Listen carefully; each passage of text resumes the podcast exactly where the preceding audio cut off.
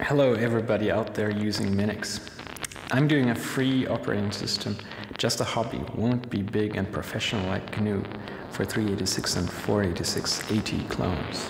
Fala Pinguim, HackerCast na área, com mais um episódio dessa vez para falar sobre Linux Mobile. Não, eu não estou falando de custo ROM. Eu fiz vários vídeos lá no canal Hacker Linux recentemente sobre ROMs customizadas, que são opções ao Android da fabricante, né?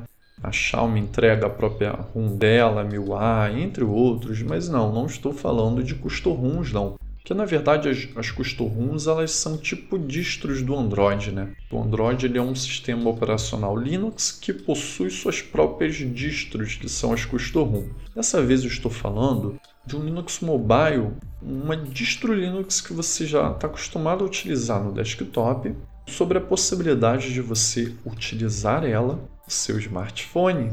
Será que isso é possível? Será que isso é viável? Vamos então trocar uma ideia aqui nesse episódio. Para quem não acompanhou, eu coloquei as mãos em um smartphone, um Redmi 7, há pouco tempo atrás e temporariamente, porque eu peguei ele para fazer algumas customizações nele, para colocar uma custom ROM nele, porque ele estava com Android 11 e não recebe atualização nem para o 12 nem para o 13, estava travando muito, tudo mais. Então ele ficou comigo um final de semana, mais ou menos. E nessa experiência eu olhei, verifiquei, poxa, eu estava pesquisando já sobre o Ubuntu Touch e tal, e aí eu, opa, esse smartphone aqui é compatível com o Ubuntu Touch, que é um dos Linux Mobile que existem. Existem alguns, né?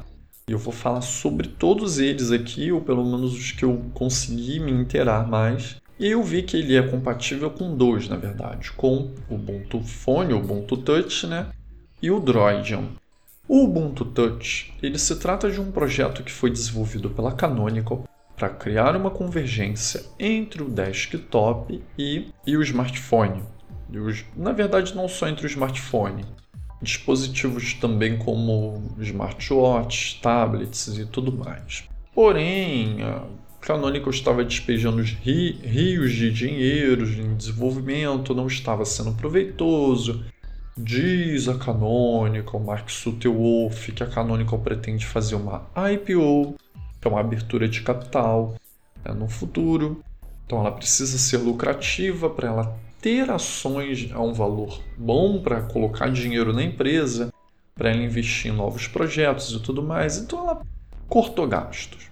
Como dizem, passaram o cerol lá e foram cortando todos os gastos possíveis. Nessa rodou o Unity 8, rodou o Ubuntu Touch, rodou diversas tecnologias rodaram. Uma pena que o Snap não rodou, né? Para muitos aí que não curtem o Snap, o Snap nessa não rodou, né? Rodou o Unity, rodou o Unity 8, rodou o Ubuntu Touch, mas o Mi e o Snap não rodou. Bom, mediante a isso, a comunidade Ubiports, uma comunidade que desenvolve, pega projetos assim, continua, dá continuidade, pegou o Ubuntu Touch né, e deu continuidade a ele, ao Unity 8. Mudou o nome do Unity 8 para Lumire, tal. E o Ubuntu Touch passou, ele tinha apenas quatro smartphones, quatro aparelhos ali que eram compatíveis, que davam para instalar. Com a comunidade ajudando, vários desenvolvedores pegaram, colocaram as mãos e passaram a ajudar, parece que quando algo não é da Canonical, tem mais gente ajudando, né? Pela Canonical ser uma empresa, eu acho que a galera que não recebe não ajuda tanto. Tem os flavors do Ubuntu aí, teve aquele indiano que deu continuidade ao Unity e tal, mas eu não vejo a galera pegando e ajudando tanto o Unity, o Ubuntu, a Canonical, como ajudam as demais assim comunidades. E aí essa comunidade pegou e atualmente os aparelhos compatíveis já estão em 55. Quer dizer, a Canonical deixou ali com 4, acho que ela ampliou um pouquinho para 6, 7, mas a comunidade pegou e já ampliou o número para 55 aparelhos compatíveis, dentre eles smartphones, tablets, smartwatches e, e tem para desktop também, tem alguns modelos ali. Acontece que, quando eu coloquei as mãos nesse Redmi 7, eu decidi então fazer a instalação do Ubuntu Touch. Depois eu descobri que ele também é compatível com o pelo próprio instalador da Ubport. O Droidian ele se trata de um Debian Mobile, que existe o Mobian também, mas ele é uma outra derivação. Eu acho que ele foi descontinuado, o Droidian, depois eu vou pesquisar, mas ele é como se fosse um Debian Mobile sem ser o Mobian, que é o outro Linux Mobile. Acontece que fiz a instalação. Na primeira instalação, eu me deparei com um touch não funcionando muito bem, não estava tão responsivo. Às vezes eu tinha que clicar várias vezes para funcionar e tal. Isso me deixou um pouquinho aí com o pé atrás. Então eu busquei o seguinte: poxa, será que eu consigo rodar apps do Android aqui?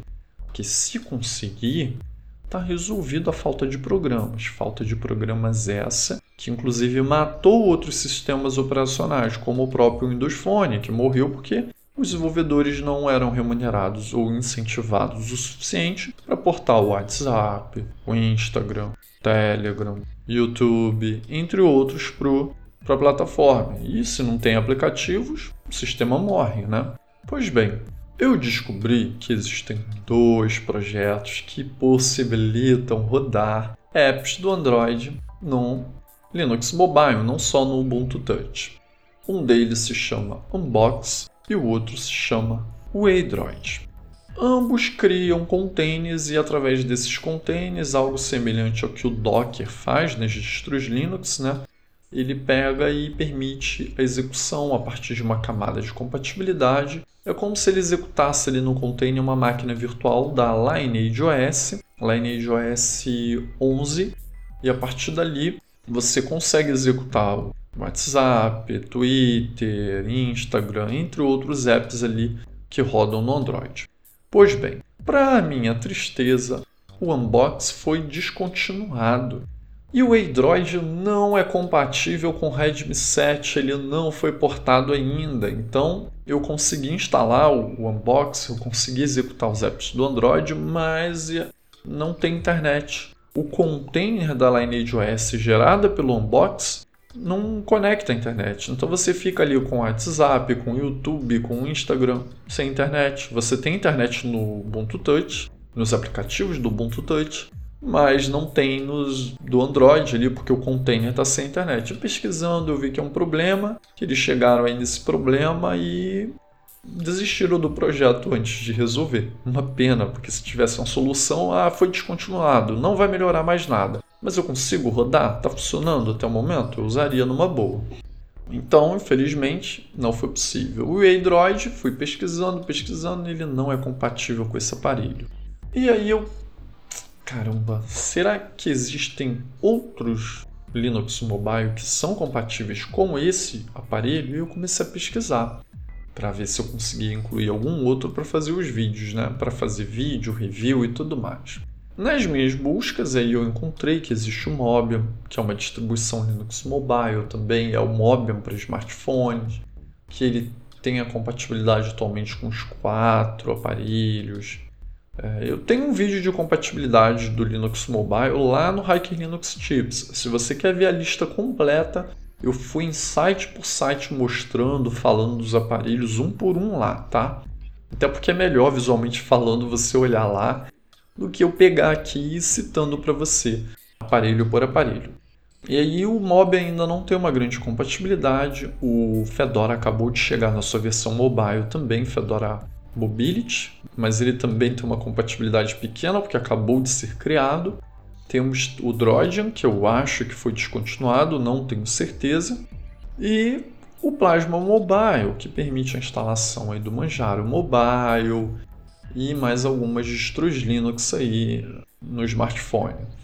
E para minha surpresa, o Linux Mobile que eu me deparei que tem a maior gama de compatibilidade no momento é o Postmarket OS. Ah, você não sabe que sistema é esse? Pois ele nada mais é do que um Alpine Linux Mobile. A lista ali, se você olhar de dispositivos compatíveis, você vê ali em torno de 20. Mas se você olhar o número de dispositivos que estão em testes para ser finalizado e compatibilizado com ele, a lista é imensa. Para minha surpresa, eu encontrei a tentativa de disponibilizar ele para iPhones antigos e até Lumias antigos. É aqueles aparelhinhos que tinham Windows Phone que não tem mais compatibilidade, não tem atualização. Pois é, se desbloquear o bootloader, em alguns meses aí, nem acho que nem anos, em alguns meses eu creio que já vai dar para instalar um Linux Mobile aí, um Postmark OS aí, num Lumia, num iPhone mais antigo, num iPad mais antigo, porque o projeto é promissor. Voltando aqui ao Redmi 7, infelizmente nenhum daqueles sistemas mobile é compatível com ele. A não ser o Droidion, que eu tentei instalar, mas estava dando erro, eu fiz uma nova instalação nele, tá? E nessa segunda instalação o touch funcionou perfeitamente e aí eu resolvi testar os aplicativos via web apps. Ele tem um navegador próprio e a partir desse navegador ele tem web apps integrados. Então você consegue utilizar o WhatsApp Web, você consegue utilizar o Telegram, o Instagram. Funciona, funciona bem, tá? A câmera ali daquele aparelho que não funcionava bem, então dá para fazer milagre mas muitos apps ali, é, web apps, funcionam bem. Não é um web app igual do navegador que é só o site ali numa tela diferente, uma janela diferente. Não, tem uma customização mesmo. É, eles fizeram algo bem feito mesmo ali para tentar suprir a falta de programas, porque o sistema é novo em comparação com Android, com iOS, você não vai ter alguém fazendo WhatsApp, fazendo o Instagram, fazendo o Telegram para rodar num Ubuntu Touch, num Android, num Mobium, num Fedora Mobile. Então é, você tem que se virar como dá. E uma das maneiras que dá é você utilizar esses web apps aí, que na verdade eles são apps alternativos, você só descobre que eles são web apps depois pesquisando. Para fechar a tampa do caixão, eu resolvi ver se tinha a possibilidade de rodar apps Linux do desktop no Ubuntu Touch. E para minha surpresa, existe um projeto chamado Libertine. Com o Libertine você cria um container do Ubuntu, Ubuntu 16.04, a partir dele é possível fazer instalação de programas, né? Ou seria, porque infelizmente eu não consegui fazer instalação de nenhum programa. Ele ficava dando erro. Eu não sei se é porque não não está bem compatibilizado, se foi algum bug referente ao aparelho que eu tive em questão, mas infelizmente eu não consegui rodar nenhum programa Linux do desktop, nem GIMP, nem um outro ali no Ubuntu Phone. E não é problema com a, com a compatibilidade com a arquitetura ARM, porque existem algumas distros Linux que já possuem versão para ARM. E eles rodam o GIMP, o Audacity, entre outros. E não, não consegui nem instalar, ficava dando erro.